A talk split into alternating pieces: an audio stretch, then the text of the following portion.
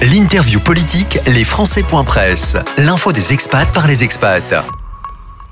Bonjour, aujourd'hui dans un dernier podcast dédié aux élections législatives des Français de l'étranger, on reçoit Marc Ferracci, qui est candidat sur la circonscription de la Suisse et du Liechtenstein, et qui aujourd'hui répond à nos questions sur son engagement auprès de nos concitoyens en Suisse. Bonjour Marc.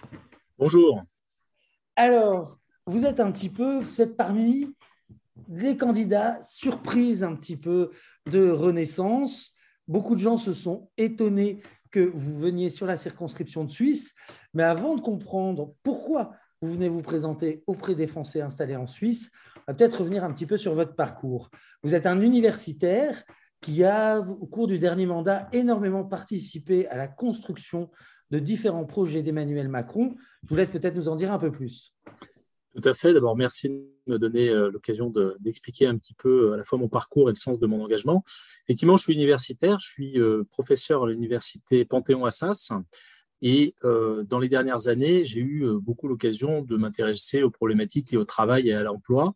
J'ai, à ce titre, participé à l'élaboration du programme d'Emmanuel Macron en 2017 sur ces sujets, le travail, l'emploi, la formation professionnelle, le dialogue social. Et assez naturellement, euh, après l'élection d'Emmanuel Macron, eh bien, euh, je me suis euh, engagé à l'intérieur du gouvernement en tant que conseiller de la ministre du Travail, Muriel Pénicaud, pour mettre en œuvre un certain nombre de réformes, les ordonnances travail, la réforme de l'apprentissage, la réforme de l'assurance chômage et d'autres éléments encore.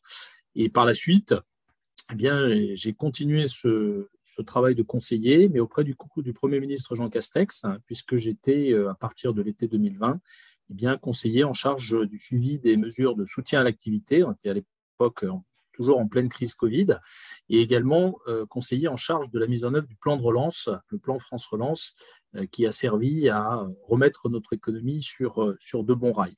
Donc, j'ai au fond ces deux expériences, un petit peu académiques, mais aussi la particularité d'avoir euh, intégré la machine gouvernementale et euh, d'avoir porté un certain nombre de réformes durant tout le quinquennat.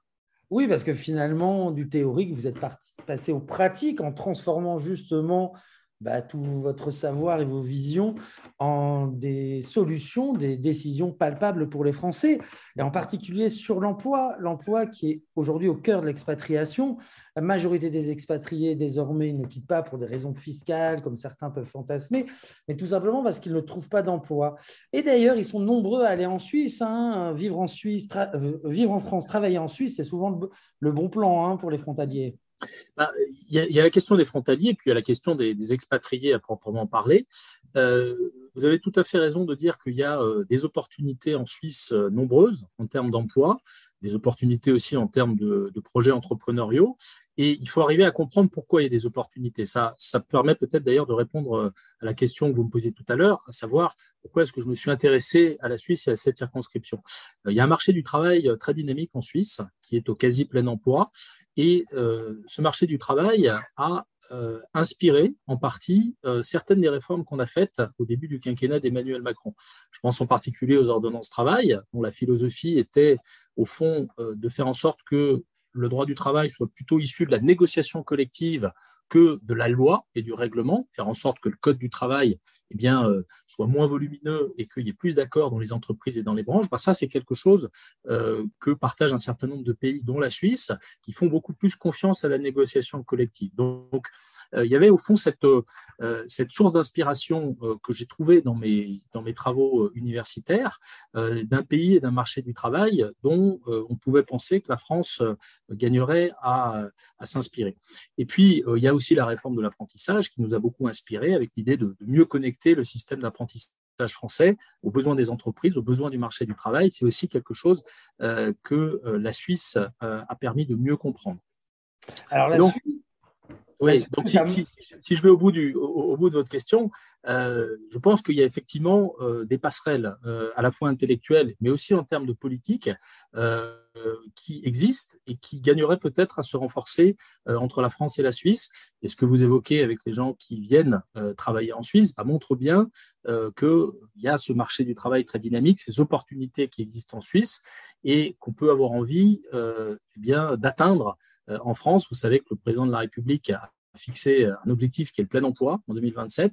Eh bien, je pense que pour atteindre le plein emploi, il faut s'inspirer de ce qui marche, et en particulier des pays qui ont réussi à l'atteindre, cet objectif. Donc beaucoup d'attrait pour la Suisse, un petit peu finalement un laboratoire des futures relations interprofessionnelles à voir en France. Mais ce n'est pas uniquement, comme on le disait, des frontaliers, mais c'est aussi des gens qui sont installés, des gens qui ont besoin d'un relais. Alors en termes de proximité avec le président de la République, ce n'est pas un secret, vous êtes très proche de lui. Donc vous pourrez être éventuellement un bon relais pour les nos concitoyens installés en Suisse. Bah, Est-ce que vous espérer finalement jouer sur ce petit côté? Je vous le dis franchement, il y a plein de Français de Suisse qui se disent Ah ben au moins, on sera entendu par le président de la République puisqu'il le connaît bien. Il y a, je pense, euh, deux attentes à l'égard d'un député. Euh, il y a porter un projet, euh, un projet politique, une vision du monde. Et moi, je vais porter, si les gens me font confiance, avec ma suppléante Marie-Ange Rousselot, qui est installée en Suisse depuis maintenant très longtemps et qui est binationale, je vais porter ce projet qui est celui d'Emmanuel Macron à l'Assemblée nationale. Et puis, il y a défendre les intérêts des personnes qui sont ici, porter leur voix et faire avancer des dossiers. Et pour faire avancer les dossiers, je pense qu'il faut deux conditions. Il faut, d'une part, connaître les préoccupations des gens, peut-être qu'on va en parler peut-être un peu plus en détail. Euh, connaître les préoccupations des gens, ça suppose eh bien d'avoir des relais sur le terrain, euh, éventuellement d'avoir un ancrage. Moi, je n'ai jamais vécu en Suisse. En revanche, j'ai déjà commencé à travailler, il y a beaucoup discuté et euh, écouté les Français qui sont installés ici afin de récolter ce que sont leurs, leurs préoccupations. Et avec ce travail collectif, je pense qu'on peut établir au fond une feuille de route. Et la deuxième condition, c'est que cette feuille de route, il faut être capable de la porter euh, à Paris, dans les ministères, vis-à-vis des administrations, pour faire en sorte que les dossiers avancent. Euh, les dossiers euh, administratifs, les relations que peuvent avoir les Français de Suisse avec les services publics, les dossiers fiscaux, les dossiers éducatifs, toutes ces questions, elles réclament d'avoir, je pense, un petit peu d'expérience de l'appareil d'État, un petit peu d'expérience de l'administration, et au fond de savoir frapper aux bonnes portes et trouver les bons arguments euh, pour convaincre nos interlocuteurs de faire avancer euh, des questions très concrètes. De ce point de vue, comme je vous l'ai indiqué tout à l'heure, c'est vrai que j'ai passé euh, quelques années à travailler au cœur de l'appareil d'État. Mmh. Je pense que c'est une expérience qui sera ou qui serait profitable aux citoyens français qui vivent ici. Donc finalement, c'est un député d'expérience qui sont amenés à choisir s'ils prennent votre bulletin de vote. Alors, d'expérience, d'expérience. de technicité, on va dire, gouvernementale, qui sera capable. Peut-être, de, technicité, effectivement. Euh, c'est mon, c'est mon premier, ce serait mon premier mandat, puisque c'est la première fois que je me présente à une élection. Donc, je ne suis pas un élu d'expérience. Euh, mais c'est aussi peut-être un gage de, un gage d'énergie et de motivation euh, que, que d'en être à son premier mandat. Mais en tout état de cause, effectivement, j'ai envie de partager cette expérience et j'ai envie de ne pas perdre de temps. Euh, je sais que c'est parfois un peu long pour un député qui arrive euh, de comprendre ce que c'est que le métier de député et de faire avancer les dossiers de sa circonscription. Je pense que je gagnerai du temps euh, avec l'expérience que j'ai accumulée de ce point de vue-là. Oui, parce que ça, c'est quelque chose qui a été d'ailleurs avec Joachim Sonforget qui a été reproché finalement des gens qui ont été élus sur l'étiquette, mais qui avaient très peu d'expérience euh, des us et coutumes gouvernementales ou administratives et que finalement leurs dossiers ont patiné. Donc ça, ça serait un écueil qui serait évité pour les Français de Suisse s'ils vous choisissent. Et d'ailleurs, ah, disons que disons que sur ce sur ce sujet, moi je vais absolument pas m'étendre sur le, bilan du, député sortant. Euh, mais ce que je peux vous dire, pour avoir discuté beaucoup euh, depuis déjà plusieurs semaines avec les Français établis en Suisse, c'est qu'il euh, y, a un besoin qui est exprimé de manière très claire, qui est de renouer un lien entre les Français euh, de Suisse et la majorité présidentielle, et plus généralement avec l'État et avec les institutions publiques. Et, je pense que dans la feuille de route que j'indiquais d'un député élu, il doit y avoir l'ambition de renouer ce lien, de raffermir ce lien. Et pour ça, je pense qu'il faut effectivement du sérieux, il faut de la régularité dans la manière de travailler. Euh, et, du respect à la fois pour les interlocuteurs euh, que l'on rencontre et aussi pour les institutions.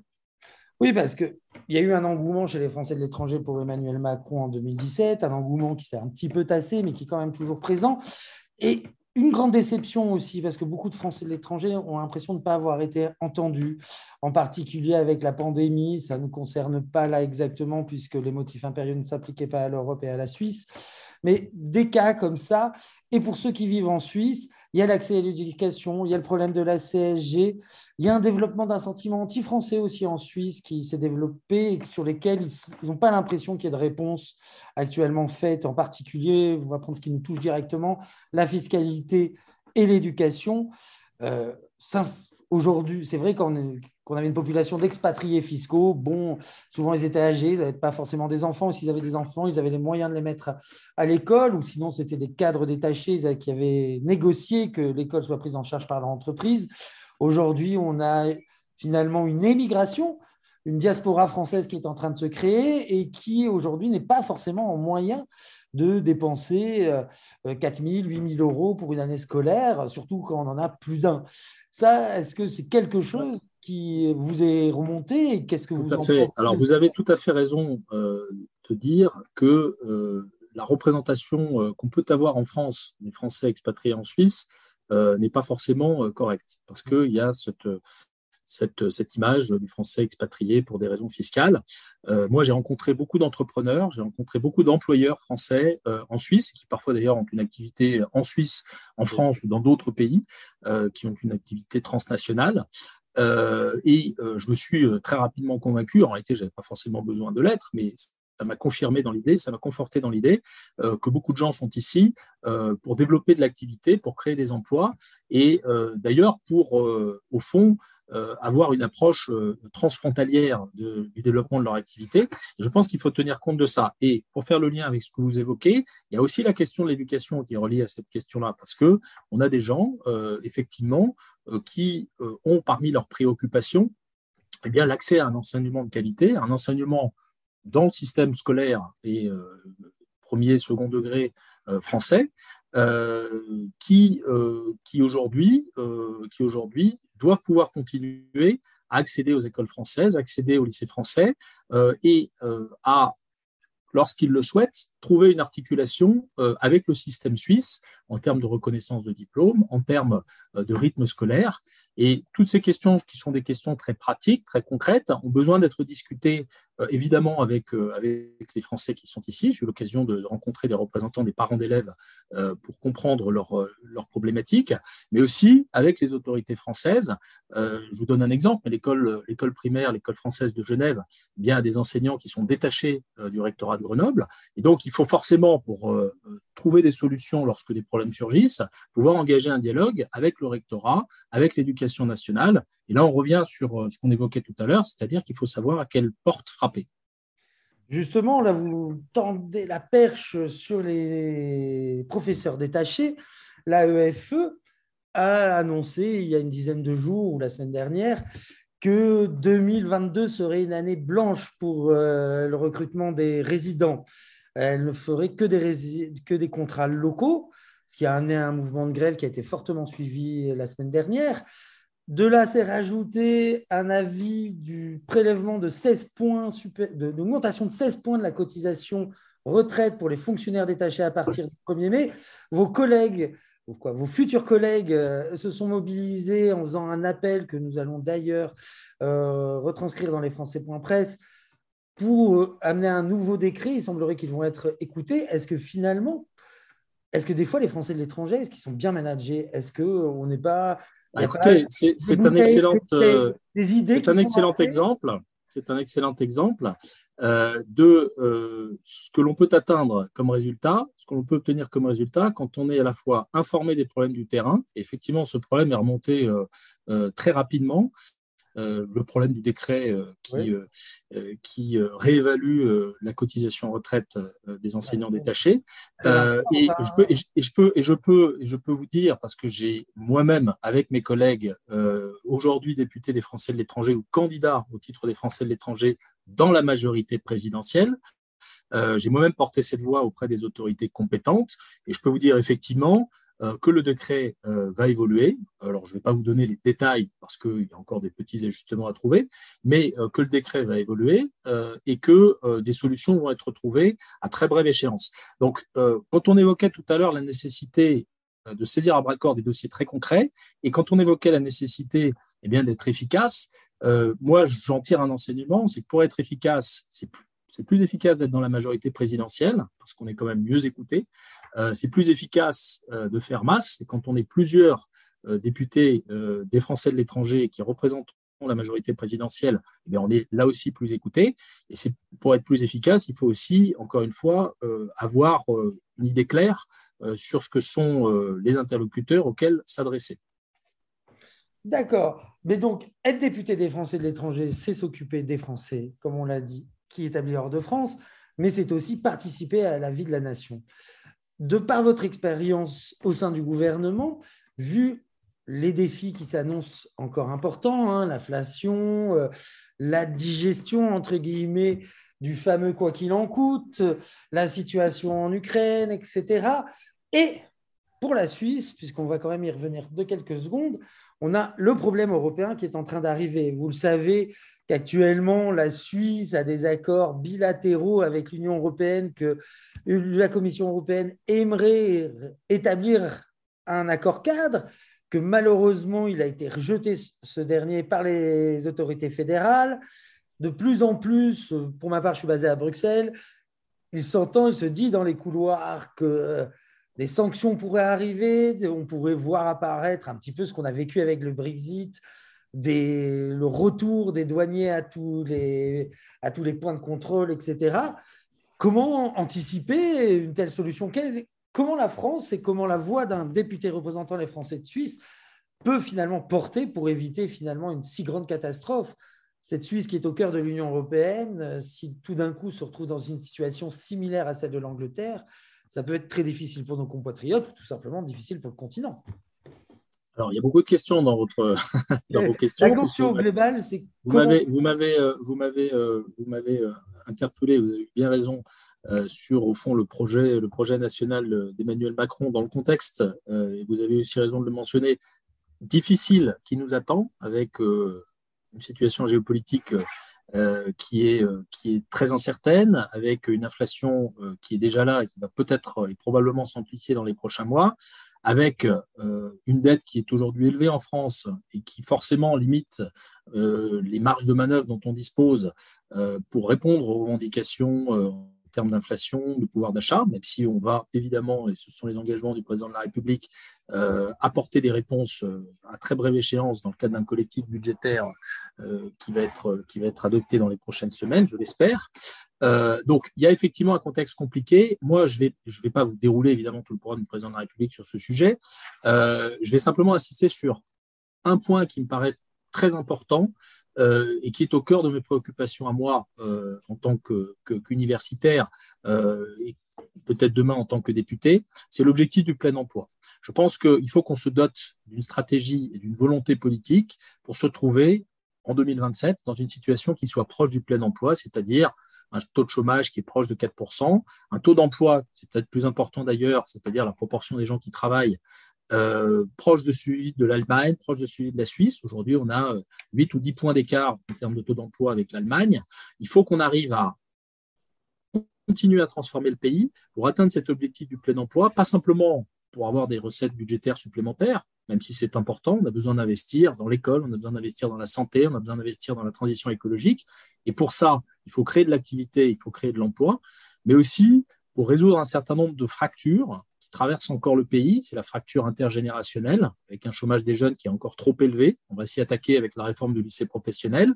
C'est la fracture territoriale, avec euh, des endroits qui vivent bien en France, où l'emploi euh, est très dynamique, mais aussi des emplois, euh, des, endroits où la situation est beaucoup plus compliquée. On a besoin de résoudre ces inégalités territoriales, et pour ça, il faut arriver à créer de l'emploi partout sur le territoire. Donc, je ne vais pas m'étendre sur les sous-jacents de cette stratégie, mais pour, attirer l'attention sur ce que me semble être une des priorités du quinquennat, j'insisterai sur cette question du plein emploi.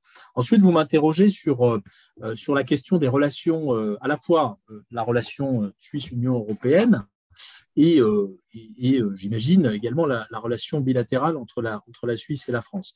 Alors, pour être très clair, je ne pense pas qu'un député a vocation à se substituer euh, à notre corps diplomatique, euh, à nos diplomates et euh, à régler des problèmes, a fortiori quand les problèmes concernent l'Union européenne dans son ensemble, dans, dans, sa relation avec la Suisse.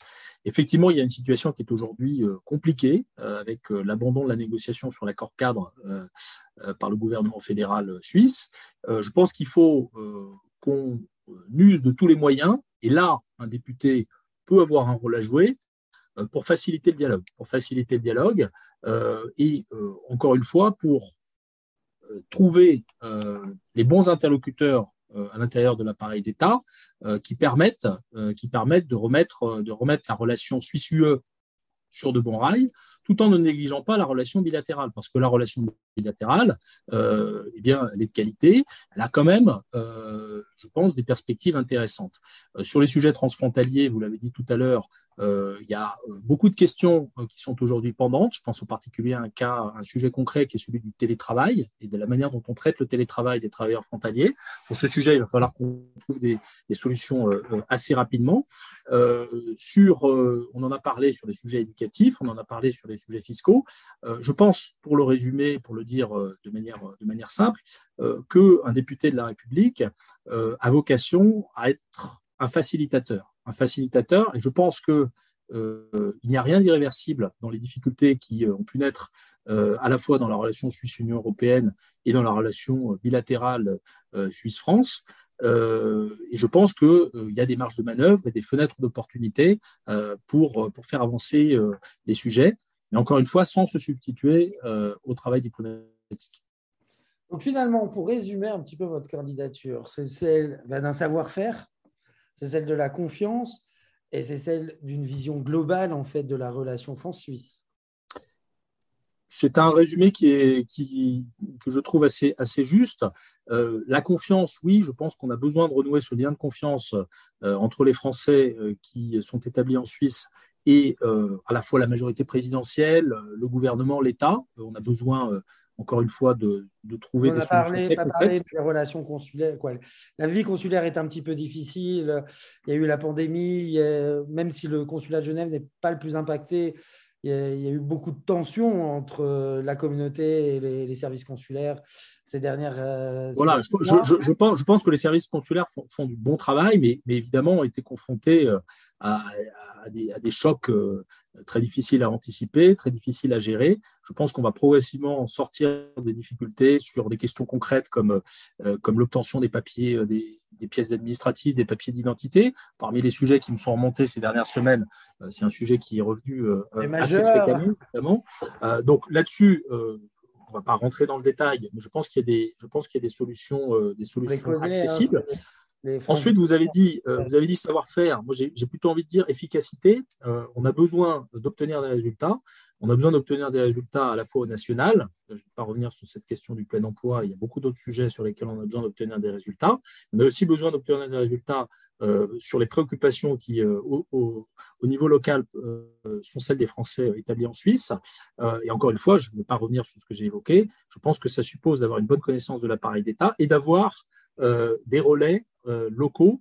Moi, je veux insister sur le fait que les gens avec qui euh, j'ai commencé à travailler sont des gens extrêmement présents sur le terrain. Marie-Ange Rousselot, ma suppléante, est depuis trois ans déjà la référente de la République en marche pour la Suisse. Elle connaît extrêmement bien l'ensemble des écosystèmes, l'ensemble des acteurs, et, euh, a déjà permis, m'a déjà permis euh, de comprendre euh, de manière, de manière assez fine ce que sont les problèmes et les préoccupations des Français ici. Et puis il y a d'autres, il y a d'autres écosystèmes. Les élus consulaires sont aussi des gens sur lesquels euh, je pense qu'un député doit s'appuyer de manière euh, très, euh, très en confiance. et j'ai bien l'intention de le faire si d'aventure je deviens député. Donc voilà, c'est un travail collectif et ensuite il faut, comme je le disais, eh bien, savoir frapper aux bonnes portes. D'accord. Bah, écoutez, je vous remercie. Je crois qu'on a bien balayé les différents thèmes qui touchent les Français de Suisse. On vous souhaite le meilleur pour cette candidature. Bah, de toute façon, les jeux sont presque faits. Hein. L'urne électronique s'ouvre dans quelques heures. Enfin, les jeux ne les, jeux sont pas faits. Hein. Il faut encore se dire qu'une élection euh, n'est jamais jouée. Euh, et, j'invite, et j'en profite quand même parce que, euh, effectivement, le 27 mai à midi commence le vote électronique. les 5 et 19 juin, c'est le vote à l'urne. Et j'invite évidemment tous nos compatriotes à, se mobiliser le plus fortement possible pour donner eh bien, une majorité solide au président de la République afin que son projet puisse continuer. On le souhaite aussi, une mobilisation qui est un petit peu difficile à encore obtenir chez les Français de l'étranger. Ça m'amène sur une toute dernière question, euh, puisque vous l'avez évoqué, c'est le vote électronique. Nous avions eu un problème déjà à la présidentielle avec des erreurs sur les, sur euh, les convocations pour les bureaux de vote. Et là, nous a été envoyé lundi des codes. Aujourd'hui, il vient de nous être envoyé des nouveaux codes parce que les premiers codes étaient faux. Alors, oui, je veux. C'est des écueils qui très utile, très utile que vous posiez euh, cette, ce problème sur la table et je vais vous donner des éléments, euh, des éléments d'information euh, très clairs et très, très récents. Donc, effectivement, à, la suite d'une actualisation des listes d'électeurs et, afin de garantir la, la, bonne tenue du vote en ligne, eh bien, il y a de nouveaux identifiants et de nouveaux mots de passe qui ont été générés pour l'ensemble des électeurs.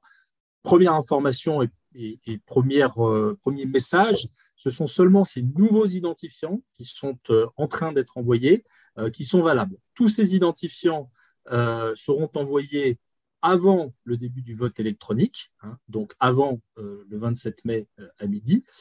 et tous les électeurs ayant renseigné leur adresse électronique et leur numéro de téléphone dans les délais, c'est-à-dire avant le 10 mai 2022, vont recevoir des identifiants d'ici demain. Euh, et donc ensuite, euh, tout se passera comme il était prévu. Le vote en ligne aura bien lieu du 27 mai au 1er juin. Euh, et de, nombreuses garanties ont été prises par les équipes techniques pour que le, scrutin se déroule correctement et en, toute sécurité. J'ajoute enfin que a été, va être mise en place une assistance destinée aux électeurs pendant toute la durée des opérations électorales. et je crois qu'un mail avec un formulaire de contact pour accéder à cette assistance sera également envoyé aux électeurs. Voilà ce que je pouvais vous dire sur ce, sur ce, petit problème euh, euh, technique ou technico-juridique, euh, mais auquel je pense qu'on va réussir à trouver des solutions dans, les tout prochains, dans les toutes prochaines heures. Espérons, parce que le principal, c'est que les Français puissent voter sont nombreux à vouloir faire le choix du vote électronique car les bureaux de vote ne sont pas forcément à portée de main ou ont des difficultés d'accès. C'est moins le cas en Suisse, mais quand même. Donc, l'important, c'est la mobilisation. Donc, on le répète, ouverture de, de l'urne électronique ce vendredi 27 mai à midi, heure de Paris. Il ferme le 1er juin à midi, toujours heure de Paris. Et si vous n'avez pas pu passer par ce mode de scrutin, vous pouvez vous rendre à l'urne dans les différents bureaux de vote qui sont mis à disposition par vos consulats. Monsieur Marc Ferracci, merci beaucoup pour votre participation. Merci à vous. Bonne chance et bon courage pour les derniers jours de campagne et peut-être à bientôt dans le cadre de votre mandat. Merci, merci encore, à bientôt. Au revoir. Au revoir.